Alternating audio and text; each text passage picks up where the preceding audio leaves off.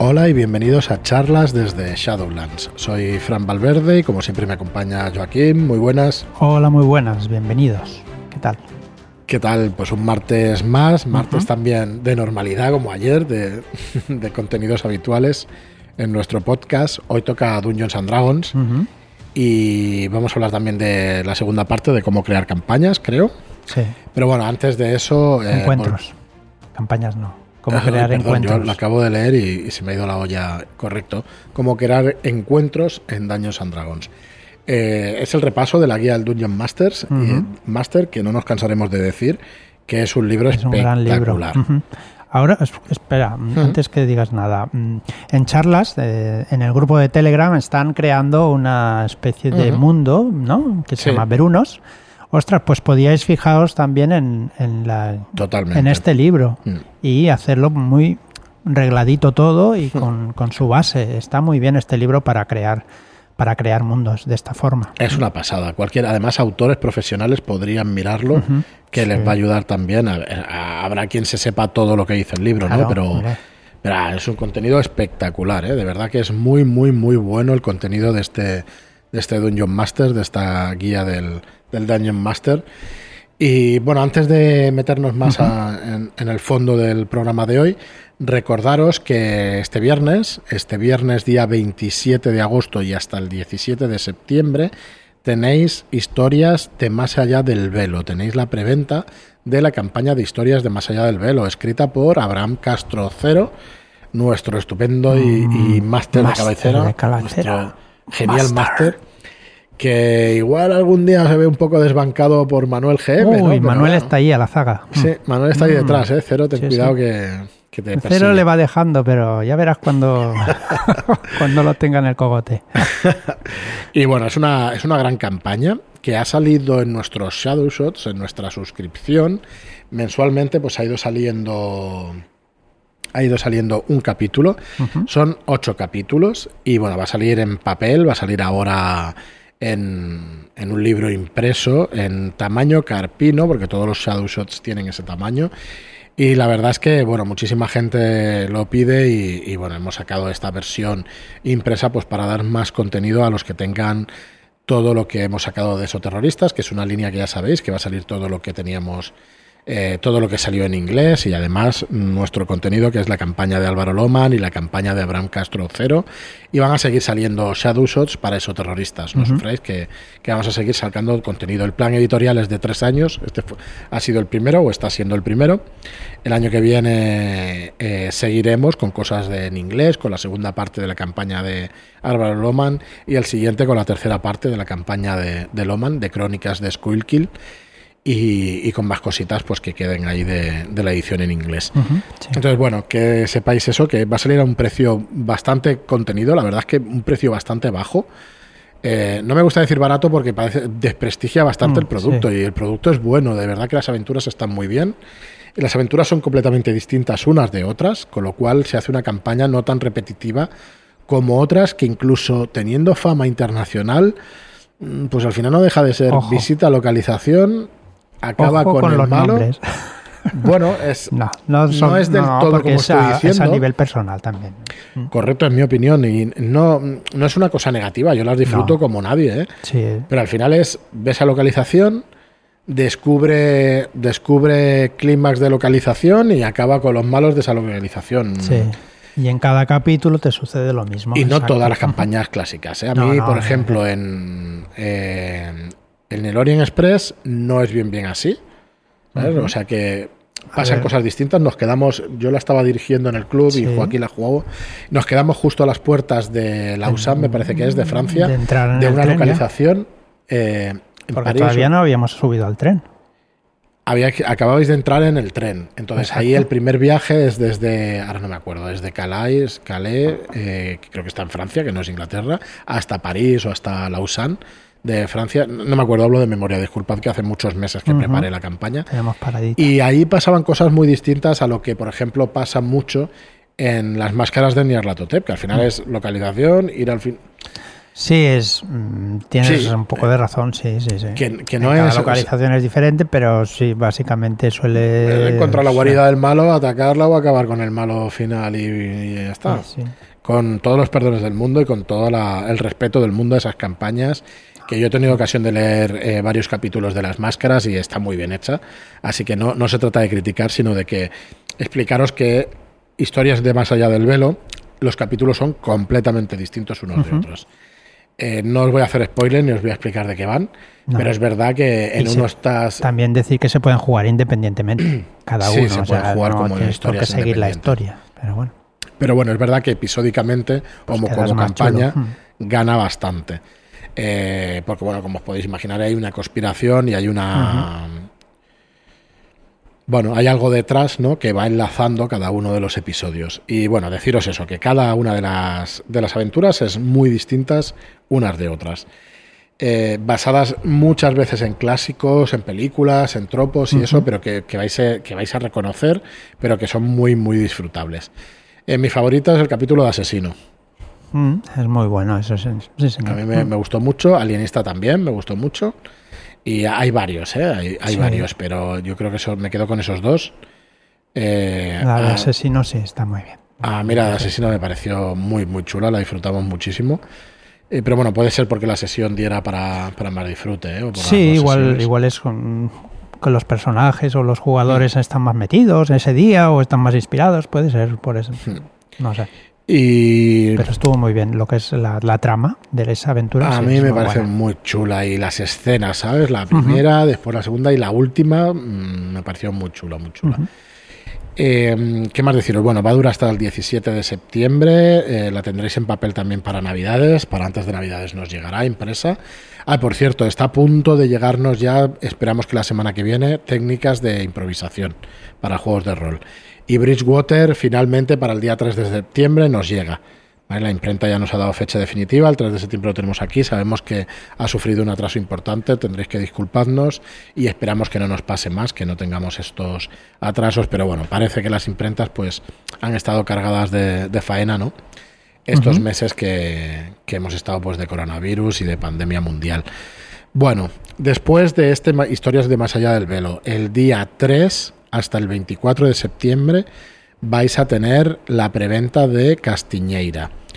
Eh, la reputación del señor Castiñeira, una aventura ambientada en los años 80, escrita por Juan Vera, el señor perro, en leyenda.net, es su nick. Eh, y bueno, que es una aventura, es un clásico instantáneo, como no me voy a cansar de decir, porque es que está espectacular. Tanto además el diseño gráfico, eh, la maqueta ha sido también hecha eh, con indicaciones de Marlock, de nuestro director de arte, pero hecha y diseñada por Dan, Mr. Dantástico, creo que es en, Telegram, que es un, es un diseñador estupendo y es un maquetador estupendo. Es el diseño de maqueta, luego la maqueta la, acabamos de pulir aquí, pero el diseño de maqueta está espectacular. Y las ilustraciones por Kisaba Martínez, que también están, han quedado espectaculares. Espectaculares. Muy, muy buenas. Es un diseño muy distinto a lo que se hace de la llamada de Tulu, que esperemos que guste mucho y además ambientado pues en los años 80, en 1986. el diseño va, va por ahí, está ambientado a los años 80 y que, le, le, queda como anillo al dedo, es brutal. Sí.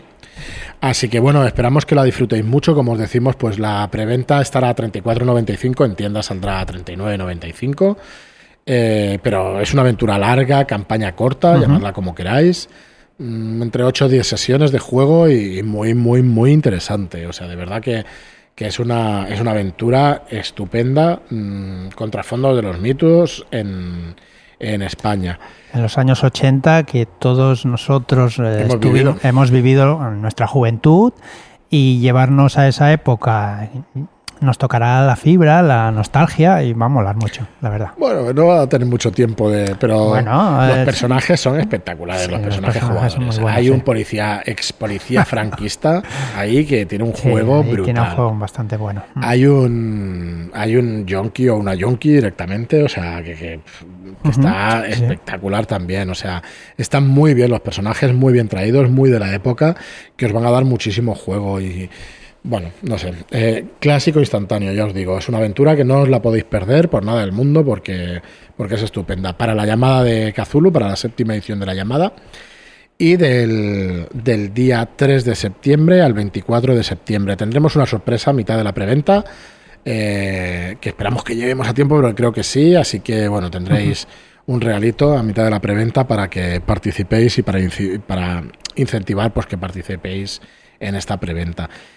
Eh, y por último, el día 1 de octubre sale La piel de toro, la tercera edición de La piel de toro por Ricardo Ibáñez y unos cuantos colaboradores, y por Marc Alpena, por ejemplo, con un par de aventuras, Enric Muraday también escribiendo marcados a fuego, y bueno, ya tendremos tiempo de explicar un poco más de la piel de toro porque se merece varios programas en exclusiva para que os expliquemos el contenido. El lunes pasado también hacíamos, hacíamos mención a todo el contenido de la piel de toro, pero bueno, lo explicaremos de pe a pa porque merece muchísimo la pena.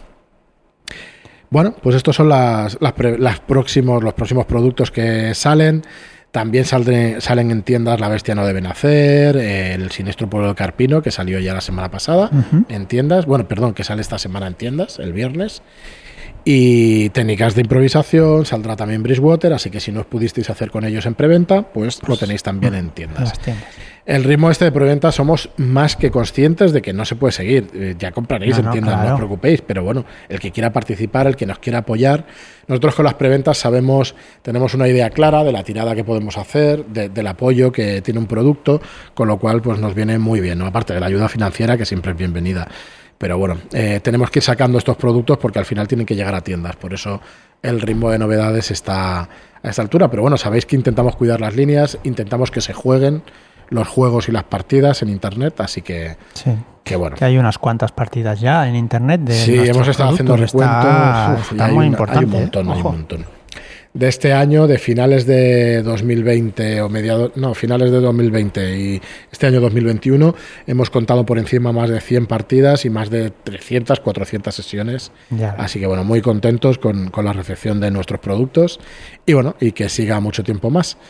Bueno, pues vamos a ir con este segundo episodio de cómo crear encuentros. Uno de los capítulos más importantes de este libro, porque hmm. crear encuentros no es fácil pero con esta guía se hace muy, muy sencillo. Estuvimos repasando en el último cómo hacer esos encuentros, cómo poner monstruos, cómo duplicar esos monstruos o cómo poner de más tipos y todo eso. Y con unas tablas. Con las tablas, vigilando que sean encuentros asequibles a nuestros jugadores ¿no? o a los personajes, porque si los pones eh, muy, muy altos, mm, te los vas a cargar y la verdad que tampoco no porque mueran, sino porque mueran, que tengan una oportunidad de pasar el encuentro, así no, realmente no, no hay interés, ¿no? Por los jugadores.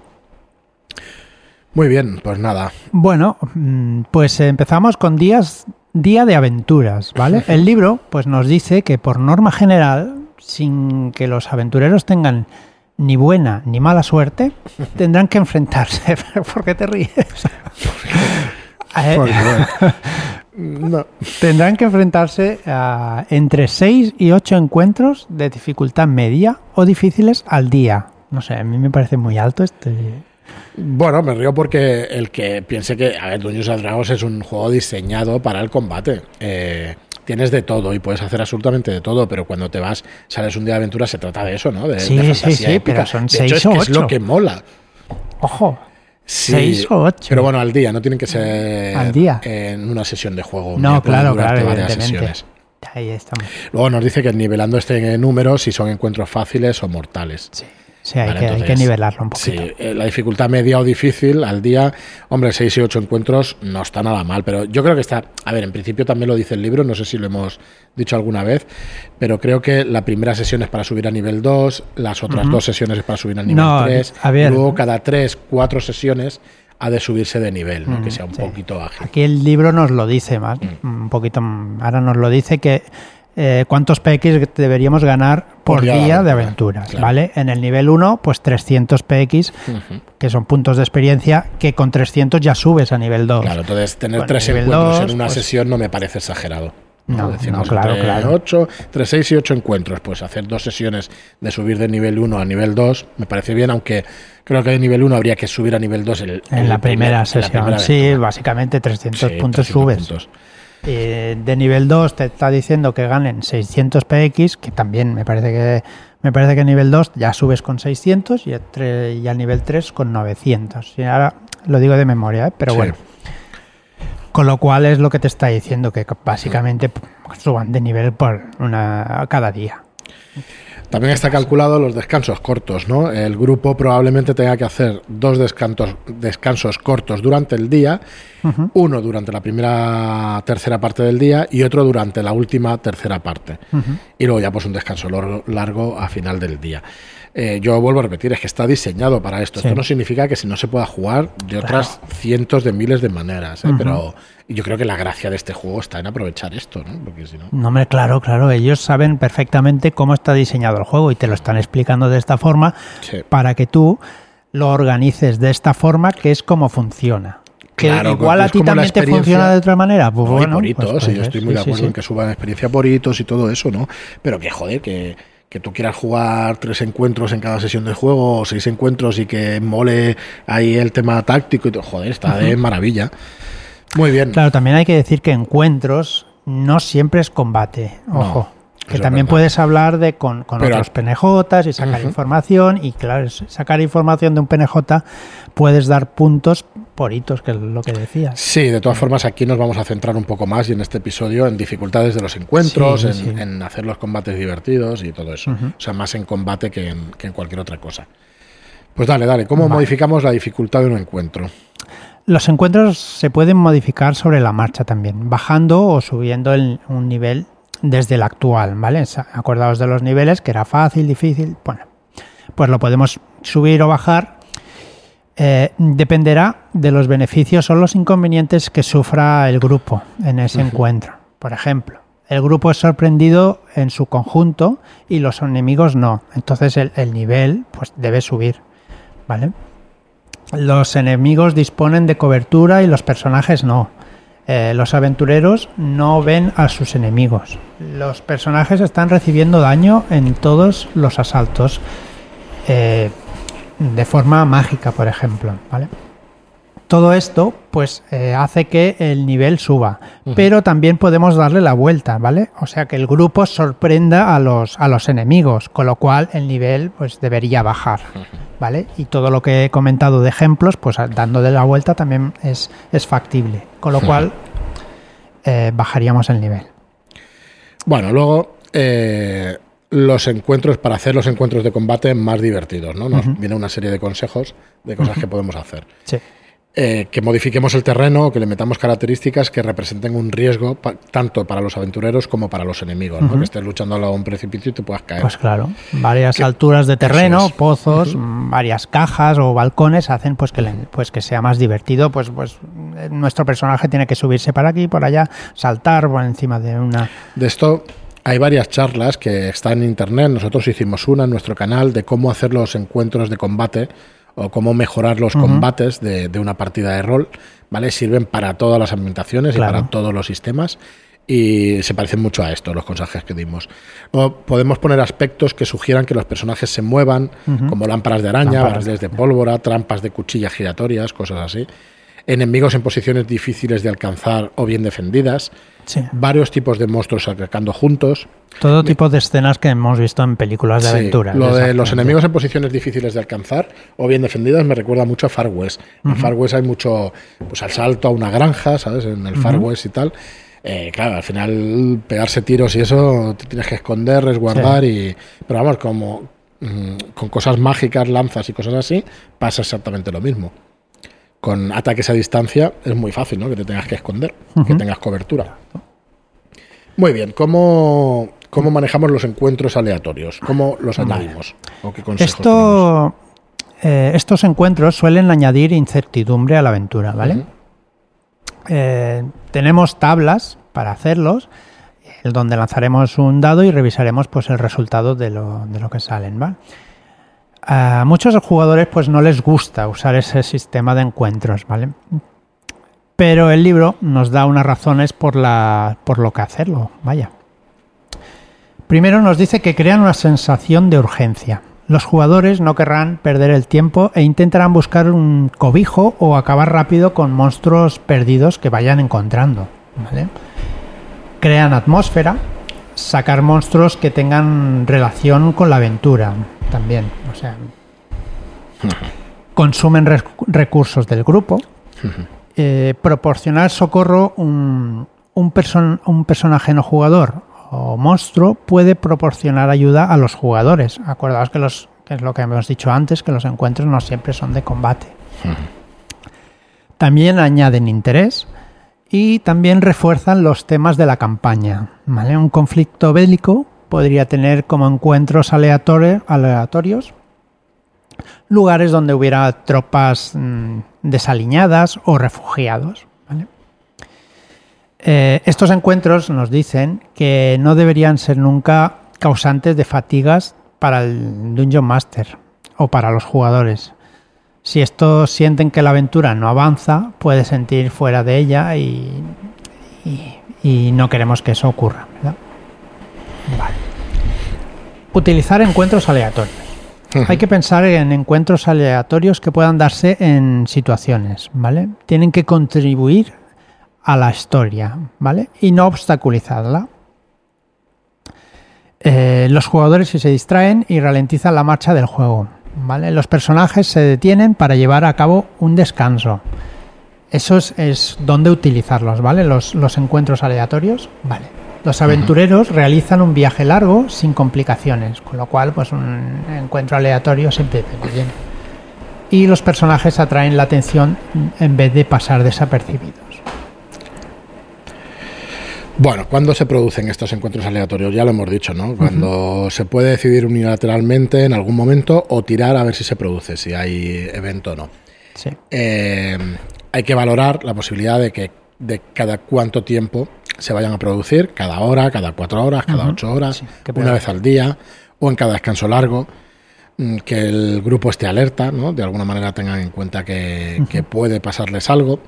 Hay que tener en cuenta la ficción del lugar, Claro, si está muy poblado de criaturas o si es en desierto, pues, pues no va a haber apenas actividad ni encuentros, ¿no? O, van a tener encuentro con unos escorpiones o lo que sea, ¿no? Eh, hay tablas, ¿vale? Pero si se lanza un dado de 20, con 18 más habrá un encuentro aleatorio y nos dirigiremos a esa tabla de, encuentros, ¿vale? Puede que cada campaña, que cada aventura tenga su propia tabla de encuentros. Eh, las tablas de encuentros aleatorios presentan obstáculos y eventos que avanzan la trama, presagian elementos o temas importantes para la aventura, o sirven como una distracción divertida. O sea, todo vale, pero en realidad yo también me, decanto un poquito más para, para que sea algo que tenga que ver un poco con la campaña o con la trama, ¿no? que sea una cosita. Mm. Vale, ¿cómo se crea una tabla de eventos? El libro nos va a explicar cómo crearlo, ¿vale? Nos dice que es muy sencillo hay que decidir, bueno, es lo que estaba diciendo antes, hay que decir el tipo de encuentro por la zona donde los hayan y cómo puede producirse cada uno. Podría ser un monstruo, un PNJ, un grupo, un evento casual, un desfile, un temblor o un descubrimiento fortuito, ¿no? Un cadáver, un mensaje en una pared, lo que sea. Eh, luego preparamos los encuentros, eh, decidimos la localización es importante que las localizaciones sean lugares que podamos recordar después, que sean lugares memorables. Y hay que hacer una lista de criaturas de la zona y con ella decidir qué monstruos formarán parte de la tabla. El libro de monstruos es tan bestia, el bestiario es tan grande porque realmente vas a elegir un, grupo de monstruos y del nivel necesario para, que luego cuando te pones a rascar ves que es que te faltan incluso criaturas. que, que, bueno, que, sí, que el bestiario es grande, pero incluso debería ser incluso más grande. Y luego, o sea, una cosa es preparar los encuentros y otra las probabilidades ¿no? Eh, de la tabla. Desde un dado de 6 hasta un dado de 100 podemos hacer encuentros. Puedes hacer la tabla tan grande como quieras. Tan grande como quieras, efectivamente. La curva de probabilidad de esta tirada provoca que los encuentros de la mitad de la tabla sean más frecuentes que aquellos que están al principio y al final de la misma. al final Esto es estadística pura. Cuando tiras dos dados de 6, el 7 es el número más probable. Del 7 hacia el 12 y hacia el 1 van a ser los resultados menos probables. Entonces, con esto pasa igual. Un dado de 6 hasta un dado de 100, los de 50 van a ser los más probables y, así. ¿Vale? Eh, y luego ya tenemos el desafío de estos encuentros aleatorios, ¿no? Sí, nos dice que no que no es necesario que sean del nivel apropiado para los aventureros. Pues pero es importante lo que hablábamos antes, de que no hay que acabar con ellos, eh, con los aventureros, de esta forma, con eventos eh, aleatorios, ¿vale? Porque al final es un anticlímax muy grande para, todos, ¿no? Eh, también lo he dicho, no tienen que acabar en combate todos los, los encuentros. Siempre existen otras formas de poder hacer el encuentro, ¿vale? Se puede negociar, se puede huir, se puede esconder, ¿vale? Muchos monstruos son hostiles y pueden acabar en combate, ¿vale? Pero hay que tener presente estos consejos de que puedan escapar, no, no tienen por qué luchar siempre. Un único monstruo cuyo valor de desafío sea igual o inferior al primer nivel del grupo, ¿vale? Esto es una opción. O un grupo de monstruos cuyo valor de PX ajustado lo convierta en un encuentro fácil, de dificultad media o difícil para el grupo tal y como se indica en la guía para crear encuentros que aprecia un poco antes en este mismo capítulo. ¿Vale? Y esto es la, lo que nos explica Dungeons and Dragons para crear encuentros. Muy bien, pues eh, no hay más. La verdad es que está, bueno, yo vuelvo a repetirlo, es que el libro es espectacular. Sí, sí. Y por eso hemos dicho antes lo de, de Verunos, que se está creando en el grupo, que si se sigue este libro, Vamos, creas un mundo espectacular. Sí. Bueno, recordaros de nuevo historias más allá del velo, de este viernes 27 de agosto al viernes 17 de septiembre, el día 3 de septiembre al 24 de septiembre, la reputación del señor Castiñeira, y el día 1 de octubre hasta el 29 de octubre, la piel de toro de Ricardo Ibáñez. Nada más, muchísimas gracias a todos por estar ahí, por seguirnos, por ayudarnos a la difusión de estos programas y por vuestras reseñas de 5 estrellas en iTunes y por vuestros me gusta y comentarios en iBox. Gracias y hasta el próximo programa. Muchas gracias y hasta la próxima.